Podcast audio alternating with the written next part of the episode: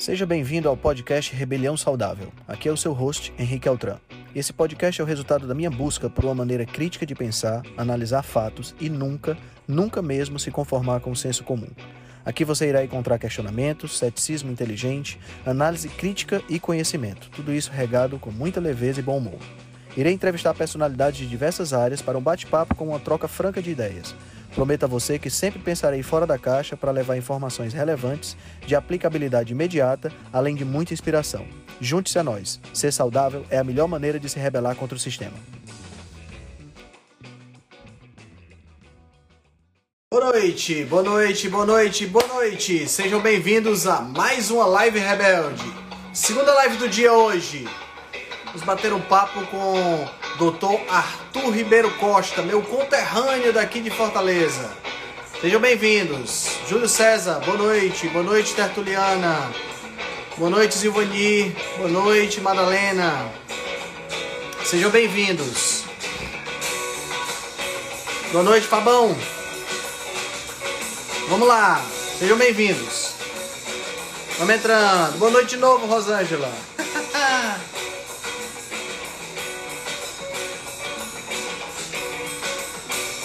Boa noite, boa noite, boa noite.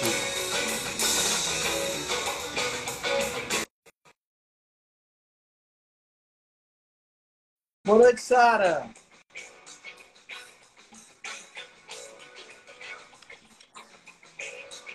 Grande, doutor Arthur. Opa. Tudo bom, Fala, Henrique.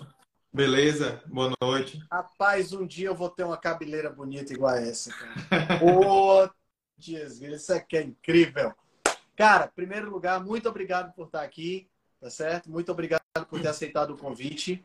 Eu acho que a gente vai bater um bom papo aqui hoje. Meu conterrâneo podia estar fazendo essa, essa live ao vivo, eu e você, um do lado do outro, tomando um Pois é. vinho, né? Mas como nós estamos de jejum, então vamos deixar, vamos deixar para uma outra ocasião. É, Podia ser água com sal, né? Água com sal aqui. Podia ser água Que- com sal. hoje Tava aqui? até dig- digitando aqui pro pessoal do grupo que a gente tá ao vivo. Acho que vai dar, dar pra gente falar alguma coisa sobre esse, esse desafio também, né, Henrique? Eu acho que sim, acho que a gente podia começar falando um pouquinho sobre ele. O que, é que você acha? que sim. Eu, eu queimei um pouco a largada, né? Você saiu Eu comecei. antes, né?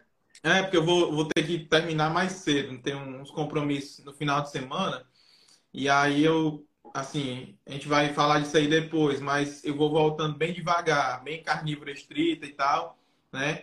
E não posso chegar de uma vez a, em comendo qualquer coisa, Claro. né? Então, então a minha ideia foi mesmo antecipar um pouquinho para quando for na quinta noite eu já tá liberado para ir retornando com o nosso plano de, de pós-jejum também, né? E aí essa quebra, essa quebra é muito importante, né, cara? Muito importante mesmo. Antes de, antes de falar sobre a quebra, fala um pouquinho, Arthur. Acho que o pessoal que, que me acompanha aqui pode ser que não te conheça. Então fala um pouquinho de você. O que foi que te, o que foi que te levou a fazer medicina? Como, conta um pouquinho da tua história de, de, de como chegou até aqui. Então, assim, é, na verdade eu, eu, eu sempre, eu nunca me imaginei fazendo outra coisa que não alguma coisa da área da saúde mesmo, alguma coisa mais da área de ciência, né? E, e a medicina acabou sendo um, um- que aqui no nosso meio é algo que, quer queira ou não, tem uma, você tem uma boa fonte de renda, né? E algo que me aproximava mais dessa coisa de, de ciência, né? Sendo que quando eu cheguei para fazer a faculdade em si, eu vi que não tinha nada disso, né? E, e só depois de- da faculdade, duas residências, especialização, fellow, tudo mais, aí sim é que eu começo a, a, me, a me encarar fazendo medicina de verdade e ciência. Que aí é quando eu comecei realmente a estudar medicina metabólica, me aprofundar em fisiologia, bioquímica, né? Você fez fellow em que área? terapia intensiva, né? Então, residência em medicina interna, residência em clínica médica, né? Fiz outras especializações também, mas é, nada a ver. E, e assim, e a minha atuação hoje é mais em terapia intensiva e clínica médica, sendo que eu estou em, em, medicina metabólica com consultório há um ano, estudo há cerca de cinco anos e estou nessa transição de carreira, né? Estou nessa transição de carreira, né? Então tem um, talvez seja aí 60, 40, né? Mas o objetivo mesmo é sair da, da terapia intensiva, da medicina interna e ir para ficar só com a medicina metabólica, que é um mundo, né? Que na verdade é tudo. E quando eu comecei a estudar é, isso. E talvez seja a medicina de verdade, né? Aquela medicina onde você tem possibilidade de cuidar realmente da pessoa. Porque na terapia intensiva você até cuida, claro, que cuida. Mas você muda muito pouco a conduta daquela pessoa se ela está ali dentro, né? Exato. Assim, é, comecei a ver que depois de você estar tá num, sei lá, no mais, no, no nível que eu queria estar na medicina, né? na carreira que eu, que eu tinha, é, eu comecei a ver que todos os tratamentos que a gente fazia, claro, que é muito importante na, no tratamento da doença aguda, a alopatia, digamos assim. Sim. Mas tudo que eu, que eu fazia era, era tratar sintoma ou remediar, remediar algumas dores, que é importante também, né? Mas eu não estava entregando saúde, não estava revertendo o mecanismo de doença, e eu nem podia fazer isso, porque eu, eu também sou professor universitário, professor da pós-graduação, né, professor preceptor da residência também, e assim, nessa grade curricular, o médico, o residente, o, o, o quem está postulando uma especialização, ele não aprende sobre a causa das doenças ele meio que dá, dá um salto quântico, explica que ah, vem, vem tal coisa, chegou no nível celular e acabou. Dá um salto quântico para prescrição. Então, o que acontece, e a maioria go gosta disso, né? Porque é mais fácil. Então. Então, você tem esse, esse salto quântico de, de um mecanismo rudimentar e você vai simplesmente, sem pensar muito, tratar aquilo ali, aquela doença, aquela condição, com um remédio que vai, na verdade, tratar o efeito daquele mecanismo e não tratar o mecanismo da doença. Então, isso aí me frustrou muito. Quanto mais eu estudava, mais eu sabia que eu não estava fazendo nada, não sabia de nada. Então, assim, é, eu, eu realmente tive que me desmontar totalmente, né? É, graças a Deus eu, eu tenho humildade intelectual para reconhecer que o que eu estava fazendo ali, apesar de eu estar, tá, sei lá, no topo de onde eu queria, né, da, da minha profissão, é, eu tinha que fazer do zero. Né? Então, eu tive que me, re, me reinventar, reconstruir. E agora sim, é como você disse, eu, eu vejo que eu estou fazendo ciência de verdade, né? Vejo que eu estou fazendo medicina de verdade, né? Fui estudar nutrição, que a gente também não aprende, né? Então, assim, fui, fui do zero, né? Realmente eu tive que tive que pegar aquela aquela sandália da humildade e, e ir em frente, né? Cara, essa, essa, esse, esse testemunho que você deu agora é um testemunho muito forte, porque a, o que a gente observa é justamente o contrário, né? A grande maioria dos profissionais, e eu não digo só profissionais da medicina, mas profissionais da nutrição e tudo mais, é, é, profissionais de saúde, de uma maneira geral, são aquelas pessoas que se contentam com o que aprenderam na faculdade e não evoluem a partir daí, né? E isso acaba sendo um problema realmente muito grave, porque a, a primeiro porque a ciência não para, né? A ciência está o tempo todo evoluindo. E segundo porque você quando você para de, de, de estudar, quando você para de buscar coisas novas, quando você para principalmente de entender como as coisas funcionam, o, o, o, fato de você ter essa, essa, essa estagnação te estagna como pessoa, né? Você fica parado no tempo como gente mesmo, como ser humano. E isso é, é, é tipo você morrer com 30 e ser enterrado com 80. Exato. É, e assim, a, a medicina convencional, né, convencional, catedrática, é, ela se retroalimenta com mecanismos de, digamos assim, de, de falácias retroalimentativas. Como é, como é que isso acontece? a gente tem um lobby grande de indústria farmacêutica e indústria alimentícia, que basicamente é, determina quem está no governo. O governo determina o que é ensinado aonde? Para os profissionais de saúde. Então você tem o quê? Estudo comprado, propaganda comprada, diretrizes compradas, recomendações compradas e recomendações do que vai ser ensinado. Então, assim, sair dessa bolha, cara, não é fácil, né? E assim, a gente é, pelo menos eu, né, que ainda trabalho muito em hospital, né? Você, você vê que você impacta quando você está falando de uma, de uma coisa assim. Você puxa um, alguma. Quer queira, quer não, você está na UTI, você puxa alguma coisinha para aquele paciente, olha, eu vou fazer, vou fazer uma tiamina aqui, mas eu posso ter um problema aqui e tal e tal, entendeu? Então, o pessoal já olha, já olha um pouco espantado, porque primeiro porque não faz ideia do que é que você está fazendo. É. E, e, segundo porque, porque o brasileiro acha, em geral, acha que como ele não conhece, não existe, né? Então, então se ele não conhece, não existe, logo é charlatanismo. É impressionante isso aí, cara. E é uma característica muito, muito marcante aqui no nosso, no nosso país, né? Se é uma coisa que não, que não, que não conhece, não o pessoal até brinca dizendo que se você, se você comeu e não postou no Instagram é porque você não comeu, né? É mais ou menos por aí, né?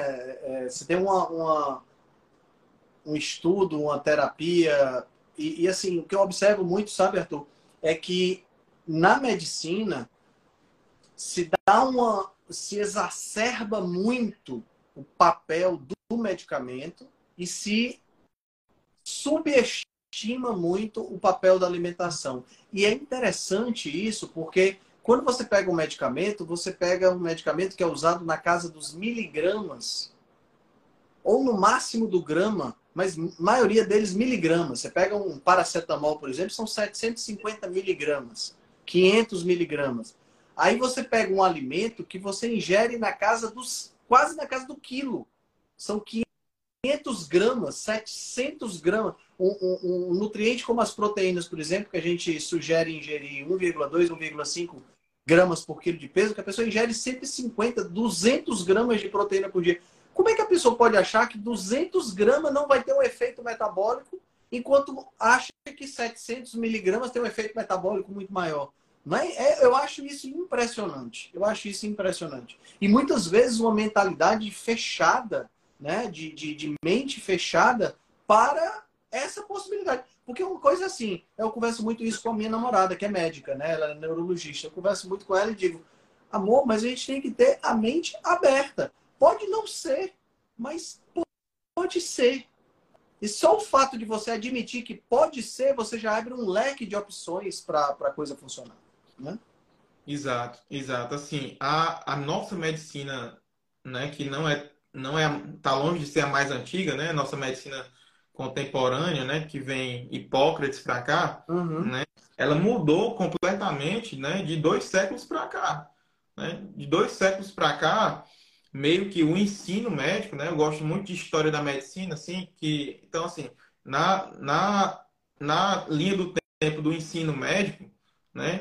se a gente tiver isso aqui, isso aqui foi abandonado o, o ensino da alimentação para o médico, né?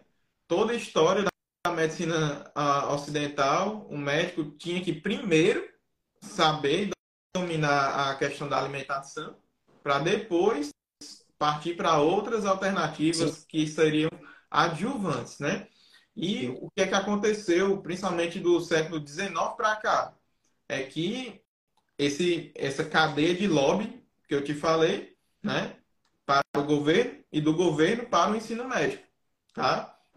Então, basicamente, a gente tem uma interferência estatal brutal que determina, primeiro, o que as pessoas devem fazer, que é bizarro, e segundo, o que deve ser ensinado a, a despeito da ciência. O pior é isso. É. A despeito da ciência. E, e, e, isso mexe, cara, com a, com a, com, a, com a, a, mentalidade da pessoa que entra na faculdade. Né? Eu lembro de, de duas formas. Eu lembro demais, eu tinha um colega no terceiro ano que ele era filho de médicos e ia fazer medicina na faculdade. E no terceiro ano ele já era arrogante. Ele nem tinha entrado na faculdade ainda. Ele já era arrogante porque ele ia fazer medicina e tudo mais. Quer dizer, é, é, esse é um ponto, né? É, é, por conta desse, desse endeusamento, e parte disso é culpa nossa, culpa nossa quando eu estou falando da, do não médico, né? Porque a gente coloca o médico num pedestal, né? É, é, então, essa é, uma, é, uma, é uma, uma, parcela de culpa do paciente, né? Uhum. E o que eu coloco como paciente, já que eu não sou médico. Mas uma outra parcela, parcela de responsabilidade é da própria indústria, que endeusa Exatamente porque a indústria acaba, o médico acaba sendo o, entre aspas, vendedor da indústria, né? Porque, pô, quando, quando o cara, quando o médico diz assim, olha, você tem que tomar um remédio XYZ lá, que custa 150, 200, 300 reais por mês, quem é o paciente que discute? Não discute. Sim, senhor, vou comprar esse medicamento. E a indústria fica altamente é, é feliz com isso, né? Então, e, e, e outra coisa, o cara já entra na faculdade no primeiro, não sei como é como, como você vê isso, mas eu acredito que você já tem uma influência no primeiro semestre da faculdade. É. Olha, eu acho que antes de entrar na faculdade, viu? Porque porque assim, a lavagem cerebral começa muito antes de entrar, né? Você vê, você, o que você tem de propaganda, o que você tem de informação mais fácil é que eu tenho uma, eu tenho uma condição e eu tenho um remédio para aquela condição e acabou. Você não vê outra coisa. Entendi. Você não vê. É, e, e sabe o que acontece, Arthur? Não está muito longe da nutrição se transformar nisso, não. Porque a, veja o que, é que acontece hoje. A nutrição ela tem a questão que você falou do lobby da, da indústria alimentícia, que dita o que é que a gente tem que ensinar. Porque o negócio aqui no Brasil é muito bizarro, é, é bizarro no mundo todo, se a gente parar para pensar. Mas veja só, lá nos Estados Unidos você tem as diretrizes alimentares né? E as diretrizes que são revisadas a cada cinco anos, elas ditam como é que os nutricionistas, hospitais, cadeias, escolas públicas têm que alimentar os seus, os seus, as pessoas que participam. Então, o nutricionista recomenda aquilo ali, a cadeia serve uma alimentação que é baseada nas diretrizes, a escola serve lá isso aí. Aqui no Brasil, nós temos o Guia Alimentar Brasileiro. O Guia Alimentar Brasileiro é, é é cômico, né? É trágico e seria cômico se não fosse trágico. Mas o Guia Alimentar Brasileiro, ele é fantástico. Ele é um guia muito bem elaborado. Não tem, não, no Guia Alimentar Brasileiro não existe nenhum percentual, 50% disso, 20%, nada. O Guia Alimentar é todo baseado para estimulando você a comer comida de verdade.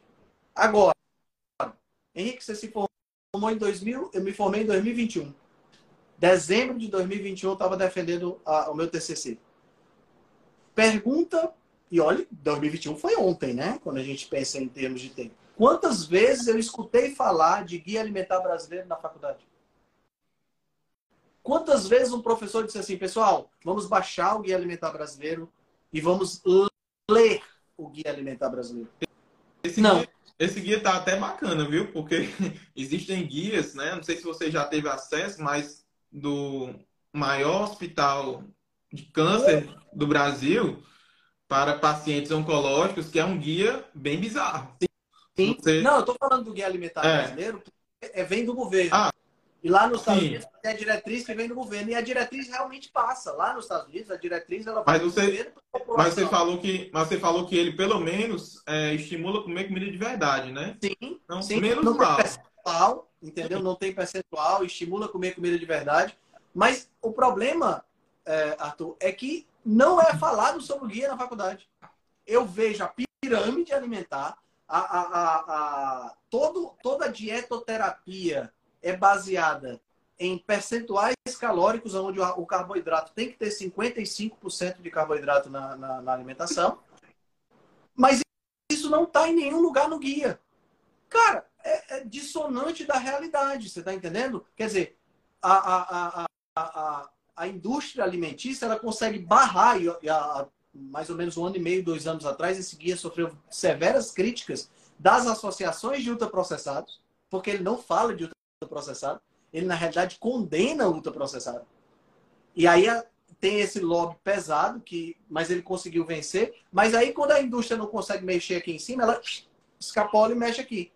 E aí o que é que acontece? O profissional de nutrição sai da faculdade e ele simplesmente é assediado por laboratório de farmácia de manipulação, por é, marcas de suplemento, para poder é, recomendar isso aí. Tá entendendo? É a mesma, então, é a mesma coisa do médico. Mas Agora, esse, esse guia, esse guia, esse guia deve ser uma falha na Matrix, então, né? Da... É um glitch, é uma falha na Matrix. Exatamente, é uma falha na Matrix. Mas sabe o que é, cara? Porque tem um pesquisador em nutrição muito, é, muito conceituado aqui no Brasil, que é o Carlos Bastos, que foi ele quem criou a classificação nova, que é a classificação que classifica em alimentos in natura, processados, minimamente processados, processados e processados. Ele é um pesquisador muito influente. Essa, essa classificação nova é usada em vários lugares do Brasil, do, desculpa, do mundo. E toda vez que se fala em ultraprocessado, se cita o Carlos Bastos. E, e a, a, o guia alimentar foi escrito pela equipe dele. Bacana. Entendeu? Então, assim, é uma falha na Matrix, você tem toda a razão. Mas a indústria torna a coisa tão complicada de você fazer que ela encaixota o guia e o nutricionista não tem acesso. Bizarro. Bizarro. Bizarro. É, é, é, é bem, bem surreal mesmo. E, e, uma pena, né? Porque se a gente tem um material de boa qualidade, por que não usar? Né? É, uma, é uma pena, é uma pena realmente. Cara, como foi que tu chegou na low carb? Porque eu sei que você tem, um, inclusive, uma especialização pela Nutrition Network, né? Sobre, ah. Em low carb. Né? Como tem. você chegou na dieta low carb? Que tipo de resultado você teve? Conta aí um pouquinho dessa trajetória. Não, eu tenho, eu tenho sim, né? Essa certificação, né? Fiz mais recentemente, 2021, se eu não me engano, né? Mas eu estudo low carb desde 2017 para 18, né? Então, assim, mais cinco anos aí, né? Realmente, é, eu me peguei é, acima do peso, é, me vi com alguns problemas psicológicos que não, não batiam com o que eu vinha fazendo. Porque, teoricamente, para a medicina convencional, eu estava fazendo tudo, tudo ok. Uhum. Eu estava fazendo tudo, ah, não estava fazendo nada de errado. Não comia gordura, né? Estava fazendo nada de errado. E eu me via numa situação que eu tentei, eu tentei reduzir a minha carga de comida e eu não, não conseguia. Porque aí depois eu fui estudar por que é que eu, por que é que eu não consigo reduzir? Não cheguei a ficar super obeso, mas fiquei com resistência à insulina e sem roupas. Então, é, fui estudar. Então, o que é que eu posso modificar no meu, no meu mecanismo é, neurológico que regula o meu apetite, que não está me deixando, que não está me deixando é, comer normalmente. Eu estou vivendo só para comer e é desse jeito aqui onde é que eu vou parar? Então, assim, eu tinha outras questões uh, psicológicas e que a maioria delas, né, inclusive a regulação do apetite, foi resolvida com a mudança alimentar de low carb, né? Na verdade, cetogênica, né? Mas, mas assim, é, tudo que eu estudo eu testo em mim, né? Eu testo, testo, testo, né? Esse desafio de cinco dias de jejum é um, também é um teste. Eu nunca fiz tanto tempo de jejum. Uhum. Na época, eu não, eu não utilizei estratégia de jejum, mas estudei incessantemente. Depois que eu estava sem resistência à insulina, eu fiz a estratégia de jejum, né? venho utilizando é, com menos frequência agora, porque eu já mantenho o estilo cetogênico, mas é, o jejum hoje em dia é mais natural para mim, Entendi. né? E, e, eu vejo que a base de todas, de toda a base de, da grande maioria das doenças que eu reverto no consultório vem de um início, pelo menos, de um low carb, tá? Então, as doenças metabólicas, se a gente for pegar aí a síndrome metabólica inteira, a hipertensão, diabetes, a própria obesidade, placas de ateroma, né, que é infarto, AVC, próprio Alzheimer, se a gente pegar tudo isso, o passo inicial não pode ser diferente de low carb. Por mais que, que a galera queira espernear, não pode ser diferente, porque eu tenho uma causa e efeito e um mecanismo já mais do que provado que eu não posso ter um excesso de carboidrato, né, se eu quero reverter essas doenças. Então, então assim, a gente tem no consultório hoje, eu tenho uma, uma excelente taxa de reversão de doença metabólica, de doença autoimune e graças a Deus de doença neurológica também, Porque Legal. quando você mexe com isso, você regula neurotransmissor, regula Sim. o intestino e, e assim, o ganho depressão refratária, cara, que tomou cinco antidepressivos, não deu certo, foi pro consultório, mudou algumas coisas, três meses estava outra pessoa. Então, assim, é, trans, é transtorno bipolar, assim, é, transtorno de depressão grave, então, assim, muita coisa, muita coisa, ansiedade generalizada, muita coisa psiquiátrica que é refratário, e o pessoal não, geralmente não liga para a alimentação. E é fundamental. O, o, a compulsão alimentar é mais ou menos a ponta do iceberg das outras, das outras, dos outros distúrbios, né? Não que ela seja menor, mas que para eu conseguir tratar eles, eu tenho que tratar a compulsão alimentar, tenho que reestruturar esse sistema imunológico, intestino, né? E, e, é mais ou menos assim que eu, que eu, que eu me posiciono dentro do, do, do mundo low carb, né? É a minha, a minha, é a minha base, né? É de onde eu venho mesmo. Legal. Eu tô lendo, eu tô terminando de ler aquele livro do Chris Palmer, o Brain Energy. Não sei se você chegou a ver. Já, sim. Cara, é isso que você falou aí de é, depressão refratária, de transtorno bipolar, ansiedade. Cara, tudo isso é possível de se, é, se não resolver, pelo menos atenuar os sintomas quando você faz uma, uma alimentação que fornece da forma correta a energia para o cérebro. É impressionante. E por falar, e por falar em, em brain energy, né? Para quem não sabe, a cetogênica começou tratando epilepsia em criança. Exato. Né? Começou Exato. tratando epilepsia em criança. E eu tenho, assim, um, dos mais emblemáticos tratamentos de, de, que eu gosto sempre de citar, de cetogênica, é reversão na verdade, o um encolhimento de tumores cerebrais, com glioblastoma multiforme, uhum. com dieta cetogênica. Ou seja, você está tratando um câncer com a dieta cetogênica, né? Por falar em, em, homenagem ao termo do Brain Energy, né? Mas é, é, é, sensacional mesmo, né? E é, e é uma coisa que, que simplesmente ninguém, entre aspas, fala disso. Né? Exatamente. Tem a nossa Exatamente. boa. Você chegou a perder quantos quilos, Arthur? eu não variei muito o peso, Henrique. Né? É outra coisa que, que me chamou muita atenção na época, mas eu mudei a composição corporal. Ah, legal. Né? Então, apesar de não variar muito o peso, as roupas, todas as roupas voltaram a, a, a, a né? encaixar, é, a vestir. Por quê? Porque agora eu tinha músculo e não tinha obesidade centrípeta, não tinha o acúmulo de gordura visceral. Então, uhum. assim, foi, foi, foi o combo do, do melhor, né? Eu Legal. praticamente mantive peso, mas a composição corporal né, melhorou. É isso que eu busco hoje no, no, nos meus pacientes, né? Que geralmente tem uma doença para reverter, mas para a gente chegar nesse caminho de reverter a doença, a gente tem que ter saúde. Não é reverter o sintoma. Então, só vou reverter a doença se eu conseguir que esse paciente seja saudável.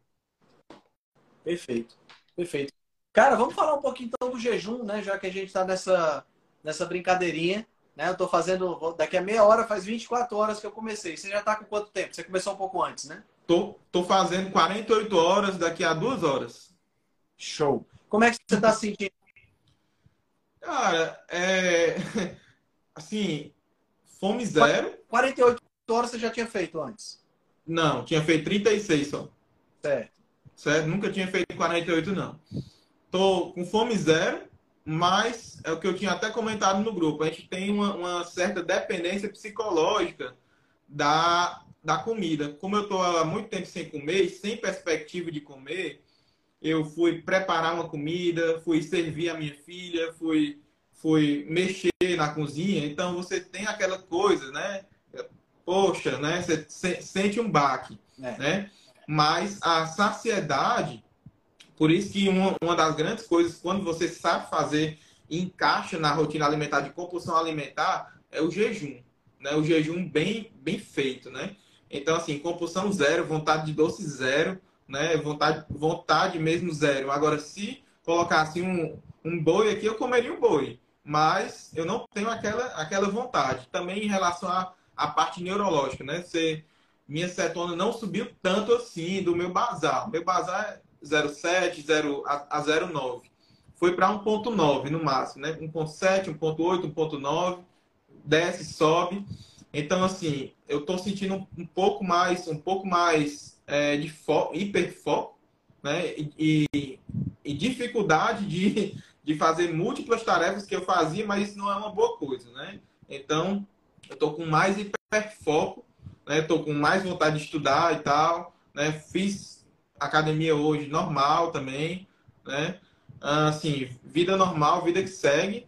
E provavelmente eu vou transicionar aí, vou colocar algum, algum, algum outro líquidozinho nesses últimos dias, mas não, não, não decidi ainda. Entendi, entendi. E, e, falando nessa questão da quebra do jejum, na sua, na sua, nos seus estudos, como você vê essa, essa quebra? Como você vai fazer a quebra?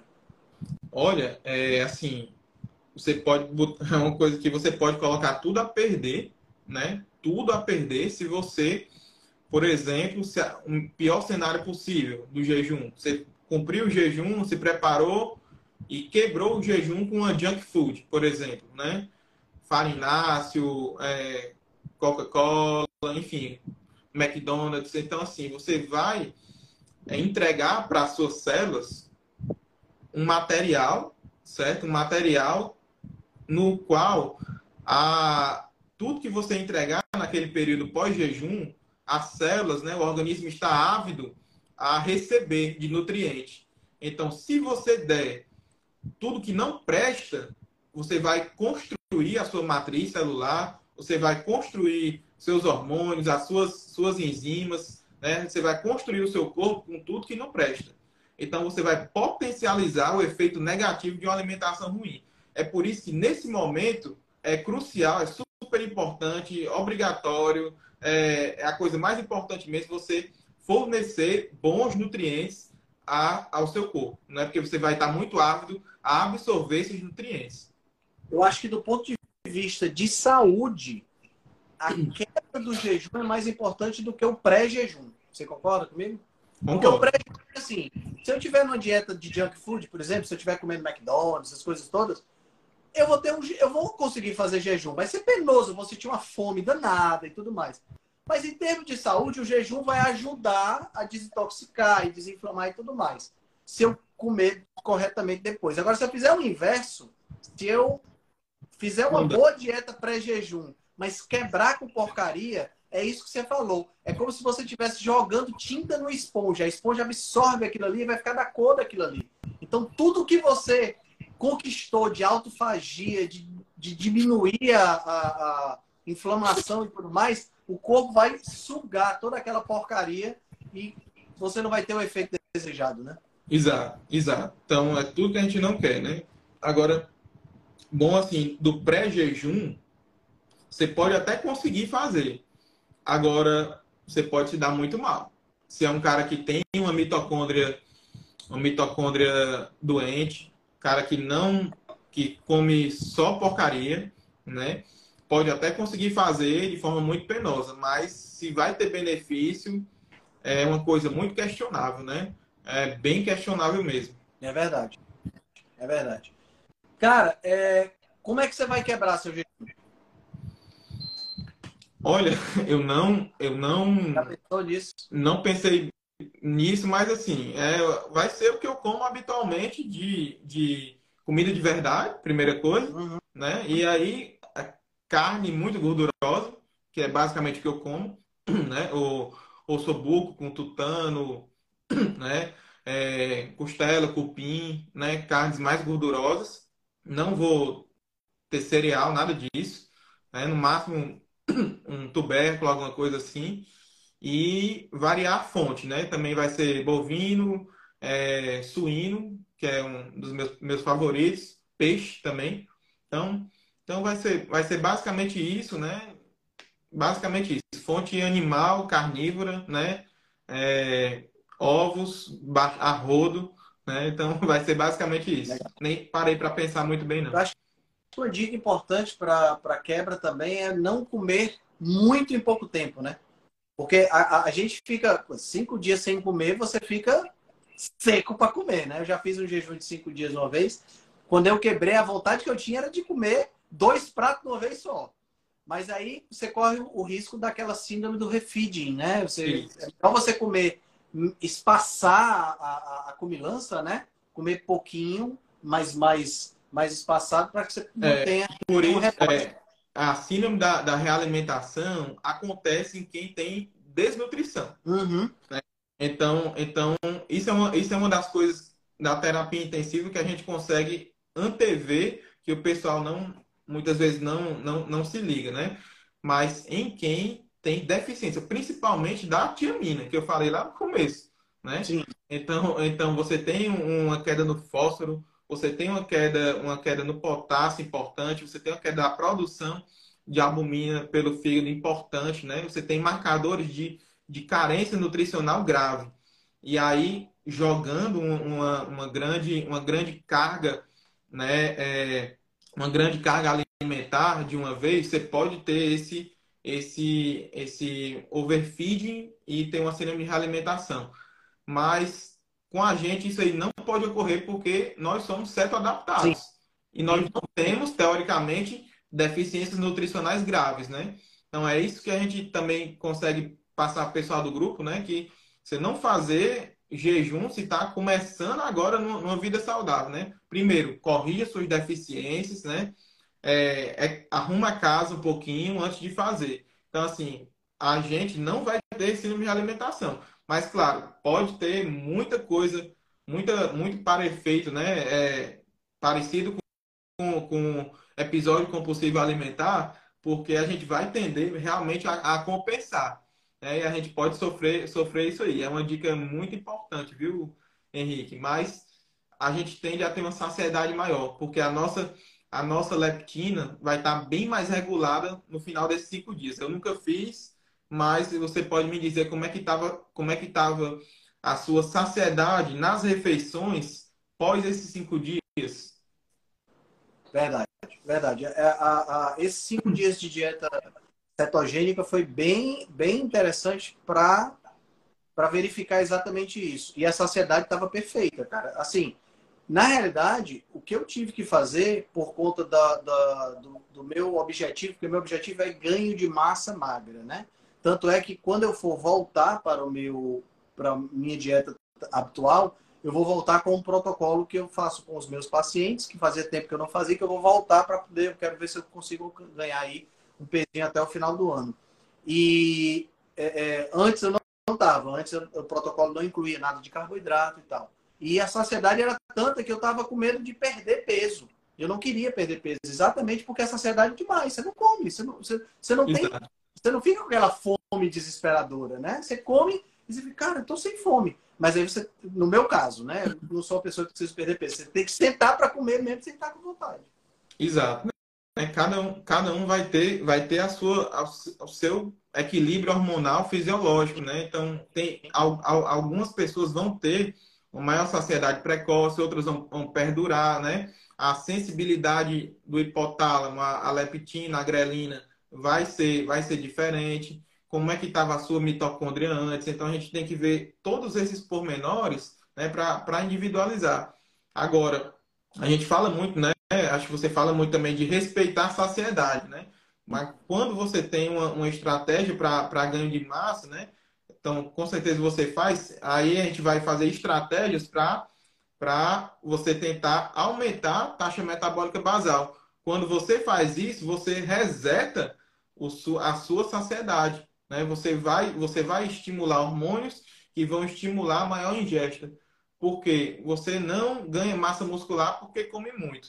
Mas você come muito porque você ganha massa muscular. Né? Então aí vem exercício físico, vem regulação de sono, vem regulação de precursores hormonais, dos próprios hormônios, vitaminas, minerais, outros oligoelementos, uso de fitoterápicos, né? Então, assim, a gente tem uma, uma vasta uma gama de coisas que a gente pode fazer para resetar esse centro da, da saciedade.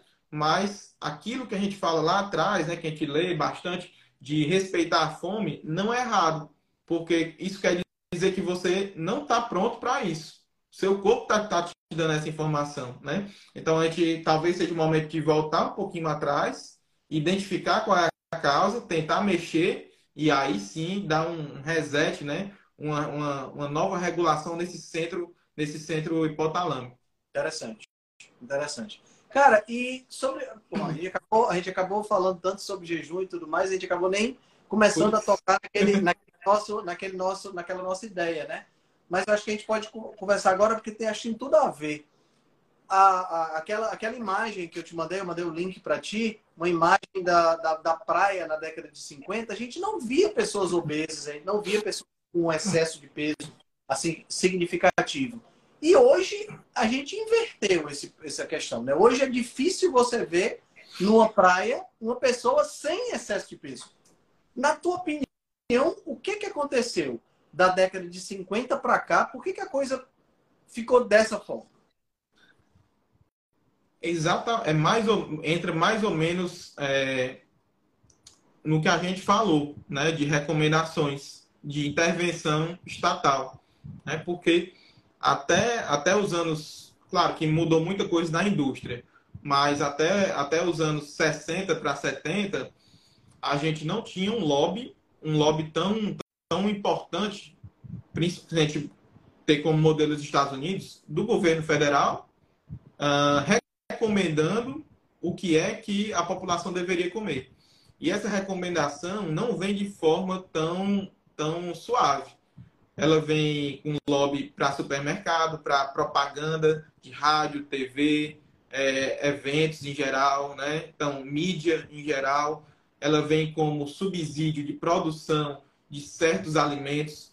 Ela vem como subsídio de produção de certos medicamentos. Ela vem como subsídio de, de, de pessoas que determinam como a educação médica nutricion, do, do, do nutricionista, dos outros profissionais de saúde devem ser. Então ela vem com subsídio, ela, ou seja, ela vem com muito dinheiro jogado nisso. E vem para realmente modificar a mentalidade daquelas pessoas. Ainda mais e mais perigoso, com a promessa de que está salvando a sua vida.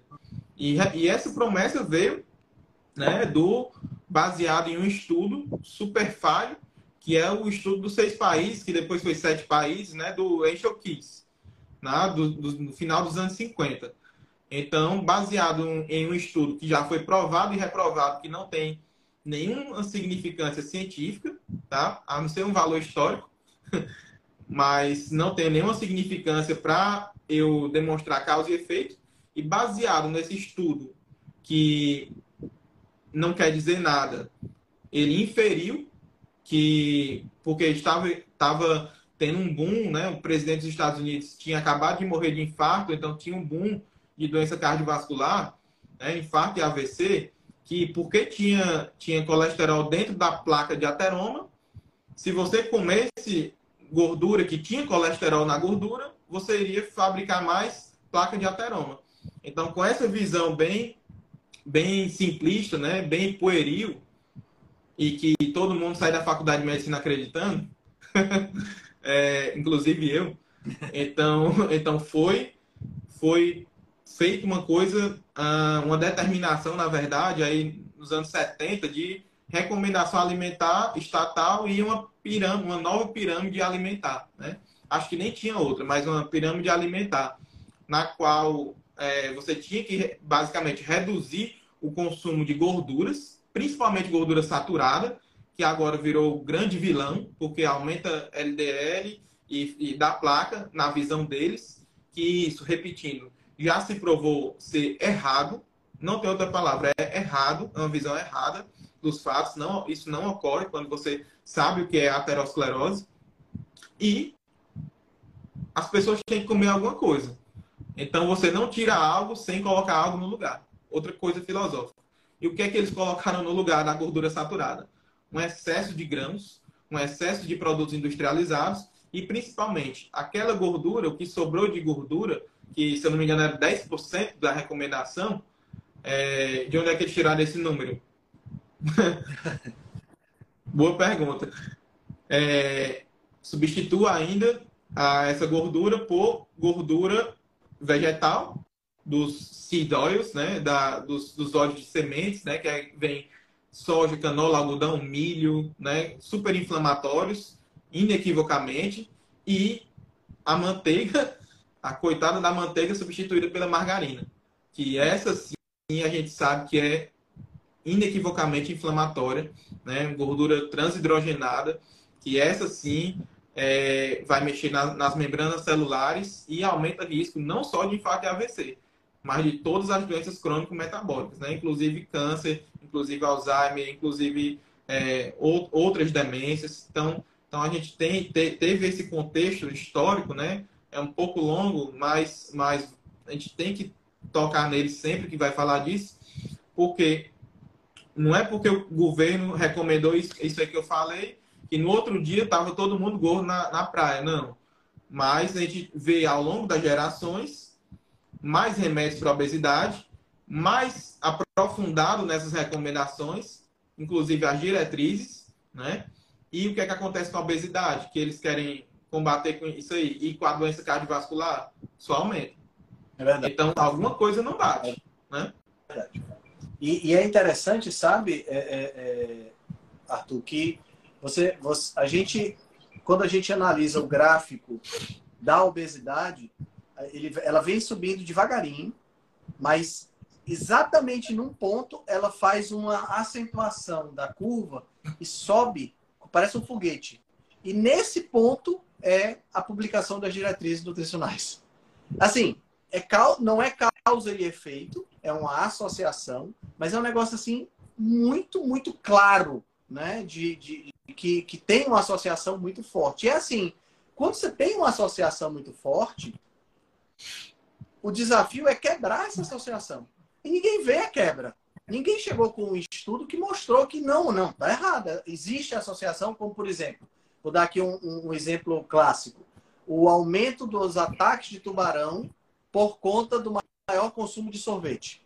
Existe um, um, uma, uma, associação entre as duas coisas. Mas por quê? Porque as pessoas no calor vão mais para praia, tomam mais sorvete, acabam tomando banho demais e tem mais ataque de tubarão. Mas não é que o sorvete causa o ataque de tubarão. Né? É uma associação, isso é fácil de quebrar. Agora, e como é que quebra essa? Não quebra. E outra, a gente tem uma associação também muito forte do aumento do consumo de óleos vegetais, de óleos de semente, como você falou, né? Que é o canola, soja, girassol, milho, algodão com o aumento também da obesidade. E também o aumento do consumo de açúcar também fica mais ou menos é, é, concorrente. Então, quando a gente junta todos esses fatores, fica muito claro né, que, o que é que aconteceu. Isso, e, e se você falar de. Né, geralmente eu, eu, eu publico aí, é, a, a verdade, porque é uma verdade né, óbvia sobre os óleos vegetais, né, que são inflamatórios tem muita gente é, jogar um monte de estudo, né, que diz o contrário. Só que eles não, eles não param para pensar e ler que qual é o único desfecho que o, o para eles melhora a doença cardiovascular dos óleos de semente, é baixar LDL. Sendo que já foi provado que LDL também não tem correlação com infarto e AVC. Inclusive, existe estudo mostrando que quem tem LDL VLDL mais baixos tem mais infarto AVC. então, então, assim, a única coisa que, esse, que esses óleos fazem é baixar um tipo, de, um tipo de lipoproteína, que nem colesterol é, né? E, para quem não sabe, a gente precisa do LDL, a gente precisa de todas as lipoproteínas, exercem funções metabólicas importantíssimas. Então, não posso ter LDL zerado ou, ou, ou quase zerado que isso é incompatível com a vida. E o único desfecho que eles jogam e jogam e jogam é, de pesquisa é baixar o LDL. Ah, baixa, baixou o LDL ainda está tendo infarto. O que, é que a gente vai fazer? Baixar ah, mais. Ba baixar mais. Dá mais estatina. Isso. Essa... Eu, eu, outro dia eu estava conversando com, com o Ricardo, Ricardo Ferreira, e perguntando ele, cara, me diz uma coisa. Não tem uma pessoa que diz assim, será que não é o LDL? Não tem um indivíduo que pensa um negócio desse, não, porque a gente vê o tempo todo essas grandes associações, American Heart Association, é, é, falando sobre LDL e, e, desenvolvendo drogas e desenvolvendo é, é mecanismos para baixar ainda mais, e baixa e não resolve. Não tem um que diga assim, rapaz, vamos procurar outra coisa. E Olha, muito, é, é muito disso, muito disso é, é, falta de humildade intelectual e, e lobby, né, de lavagem cerebral. Se você pegar o maior livro de cardiologia do mundo, um tratado chamado Brownland, né, você vê que na edição de 2000 e ah, que eu tenho aqui, eu não sei se é 2014, uma coisa assim, é, você já vê, tem escrito, né, na edição americana, 2014, 15, se eu não me engano, que não tem causalidade, não tem, não tem causa, um fator de causa e efeito com o LDL. O que talvez mais se relaciona, ele coloca talvez, se eu não estou enganado como é, como é o texto, é o LDL oxidável, né? É o LDL oxidável. E olhe lá, porque naquela época era muito difícil medir o LDL oxidável oxidado, né? Só por ressonância de partícula. Então, a, só a estudo experimental. Hoje já, já existem métodos para medir o anti-LDL oxidado, né? que também é, é, outra coisa que é bem questionável. Uhum. Né? Mas a gente sabe que, que LDL não quer dizer nada. E isso, um exemplo, está no maior tratado de cardiologia do mundo. Ou seja, só não, só não vê quem não quer. Só não vê quem não quer. É verdade. É verdade. Cara, fala um pouquinho, fala um pouquinho para a gente já funilar para não tomar tanto seu tempo. Fala um pouquinho da tua estratégia pessoal de saúde, tua, porque você é um médico que integrativo, né? Você trabalha com tudo. Então, o que é que você faz hoje no que diz respeito à tua saúde? Como é a tua alimentação, teu sono, é, tua, tua sequência, tua, teu ritual de exercício? Você faz meditação? Fala um pouquinho aí de uma maneira geral como é, o, como é a estratégia do Arthur para ter mais saúde? Então, assim, primeiro que eu não sou o paciente que eu queria ter, tá? Então, assim, é, não sou. Até porque eu tenho uma grande limitação, né? Se a gente colocar, um, se a gente for fazer uma, uma a nossa né, pirâmide da, da saúde, o pilar mais fundamental, que para mim é o estresse, né? Para mim o estresse, não, eu não consigo ah, manejar da forma que eu queria ainda. Mas aí, o que é que a gente tem que fazer? Né? Cada um tá falando hoje com, com, com um, um amigo meu, né? Médico integrativo também. É, ca, cara, cada um tem, sua, tem suas drogas, né? Então, a gente vai ter que, que escolher onde é que a gente vai errar e tentar escolher onde a gente vai acertar mais. Né? Então, isso aí, a gente não tem essa utopia de ser perfeito nem nada, mas onde é que a gente pode acertar mais? Falando com ele, olha, suplementação. Né? Então, assim, a gente não, não tem deficiências né? hormonais, nutricionais, tentar corrigir os neurotransmissores, regular o intestino. Né? Então, ter um intestino com a função imunológica boa é fundamental e a gente consegue fazer isso a despeito né? E melhora o estresse também.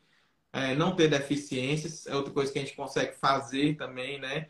É, usar antioxidantes também, porque o estresse aumenta a taxa de oxidação, que vai aumentar um bocado de reação, que vai aumentar um bocado de doença.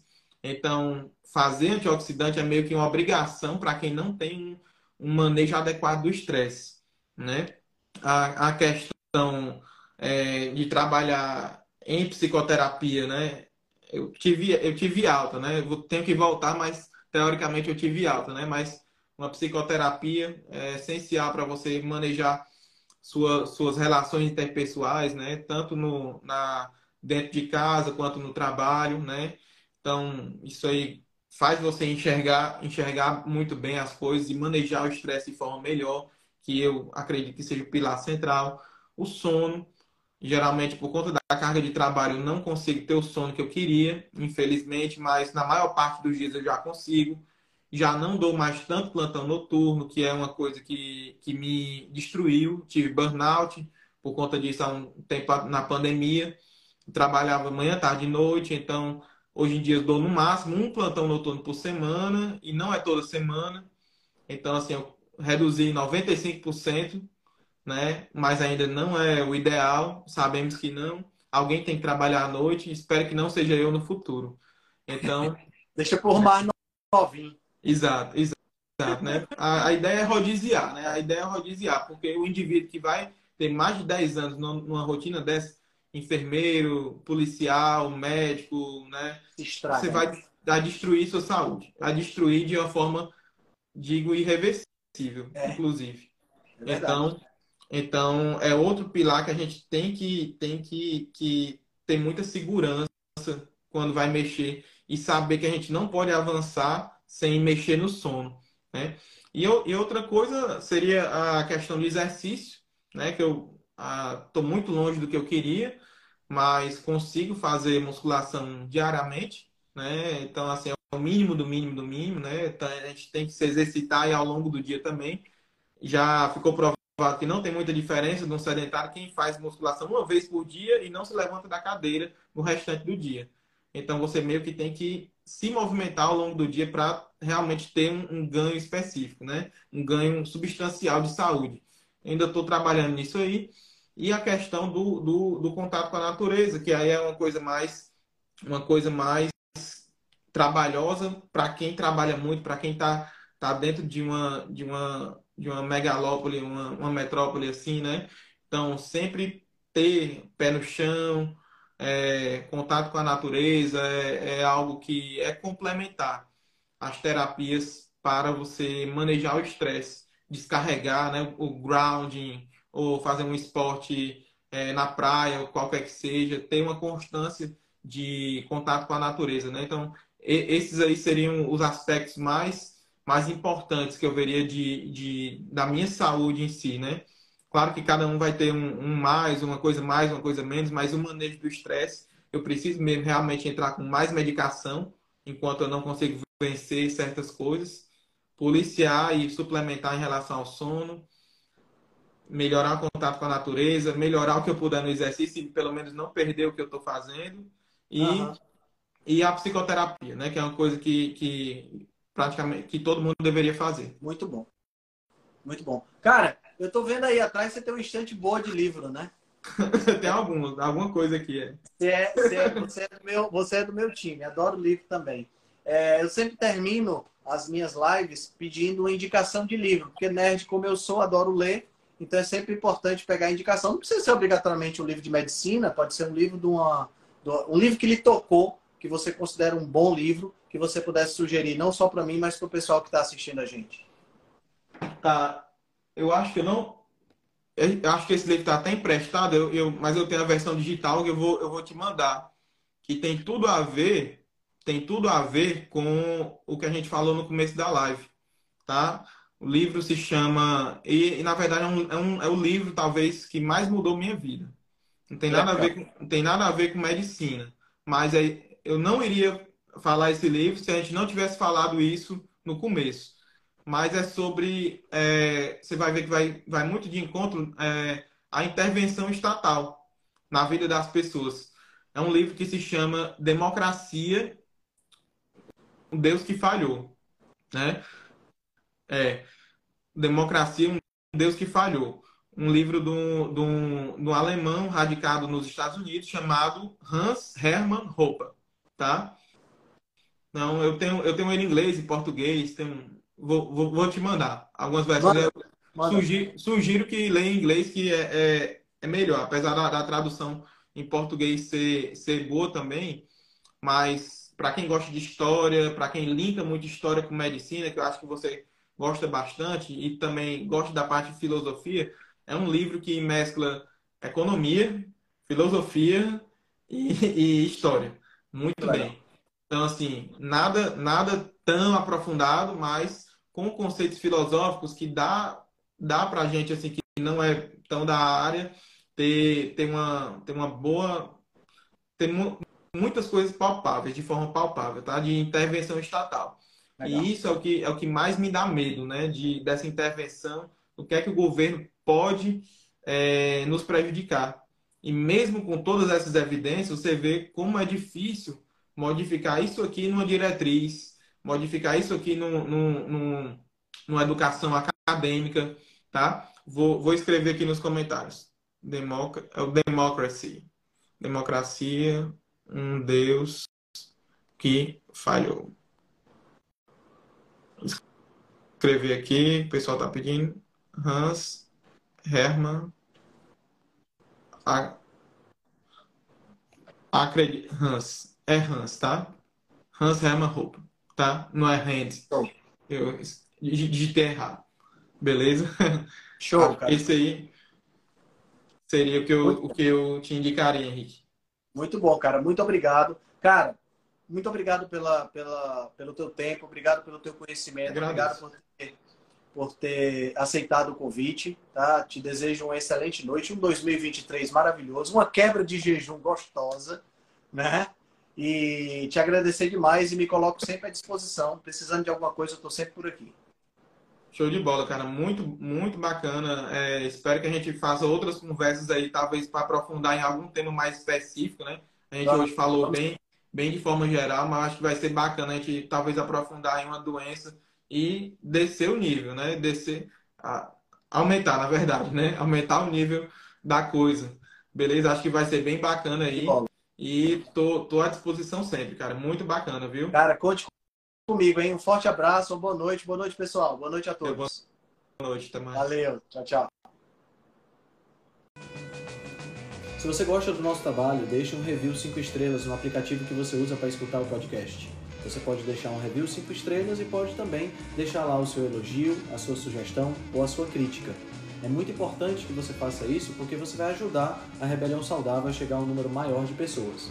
Você também pode dar suporte ao nosso trabalho, né, todo o nosso investimento de tempo, nos apoiando via Patreon.